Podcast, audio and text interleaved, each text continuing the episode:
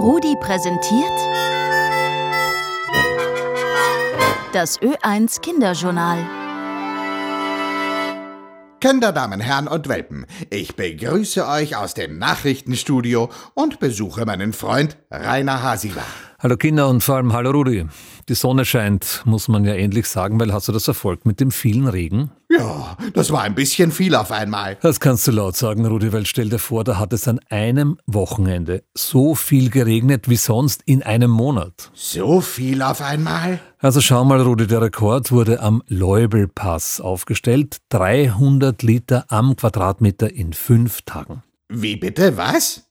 Wie viel jetzt noch einmal? Also der Rekord liegt eben bei 300 Litern pro Quadratmeter. Stell dir vor. Wie soll ich mir das denn vorstellen? Wie viel sind denn 300 Liter? Na überleg mal, deine Trinkflasche in der Schule zum Beispiel. In die passt vermutlich ein halber Liter. Aber damit du dir mehr vorstellen kannst. In eine Badewanne passen ungefähr 200 Liter. Aber jetzt stell dir vor, geregnet hat es noch mehr, also 300 Liter pro Quadratmeter, also eine Fläche von einmal ein Meter und da eben gleich 300 Liter drauf. Das ist ja wirklich viel Wasser. Was kann denn da alles passieren? Also wenn es so viel auf einmal regnet, dann geht alles über. Also alle Flüsse, Seen und anderes, glaubst du nicht. Ganz kleine Bäche sind plötzlich reißende Flüsse. Die können dann sogar Autos anheben.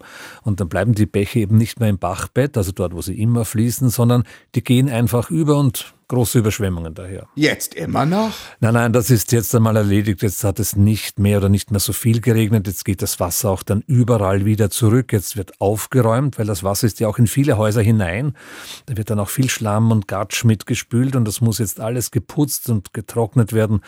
Viel ist auch kaputt, da müssen die Leute manchmal sehr viel neu kaufen. Ist alles nicht so einfach. Kommt so etwas eigentlich oft vor? Naja, Hochwasser gibt es schon öfter in Österreich. Alle paar Jahre ist es einmal wirklich schlimm, aber Bisher nämlich. Wissenschaftler sagen ja, das wird mehr werden, es wird öfter stark regnen. Du weißt schon, die Klimakrise. Da gibt es übrigens noch andere Neuigkeiten. Nämlich? Nämlich gute zur Abwechslung. Also die gehen so, du weißt ja, Rudi, der Amazonas-Regenwald. Den kenne ich. Darf ich was sagen? Ich weiß da was. Na gut, Rudi, also du.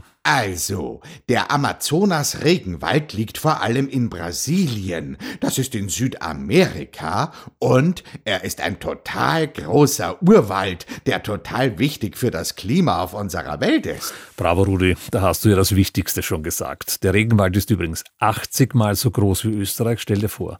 Und weißt du auch, warum der Regenwald so wichtig ist? Klar weiß ich das. Na dann sag mal, warum? Na weil.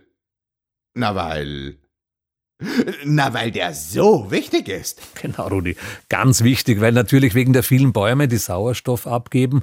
Und zwar so viel, dass der ganze Kontinent, aber dann auch irgendwie die ganze Welt davon profitiert. Aber das wird weniger, da müssen wir schon aufpassen. Worauf müssen wir denn aufpassen? Dieser Regenwald wird abgeholzt, also viele Bäume werden gefällt, damit entweder etwas anderes angebaut werden kann oder auch Straßen gebaut werden können. Und da muss man aufpassen, dass nicht so viel abgeholzt wird?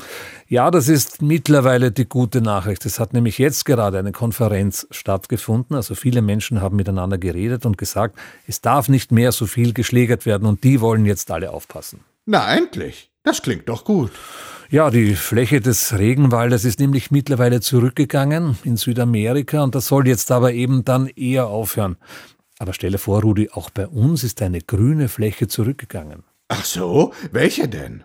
Die Anbaufläche für Gurkeln. Von Gurkeln? Den Essiggurkeln?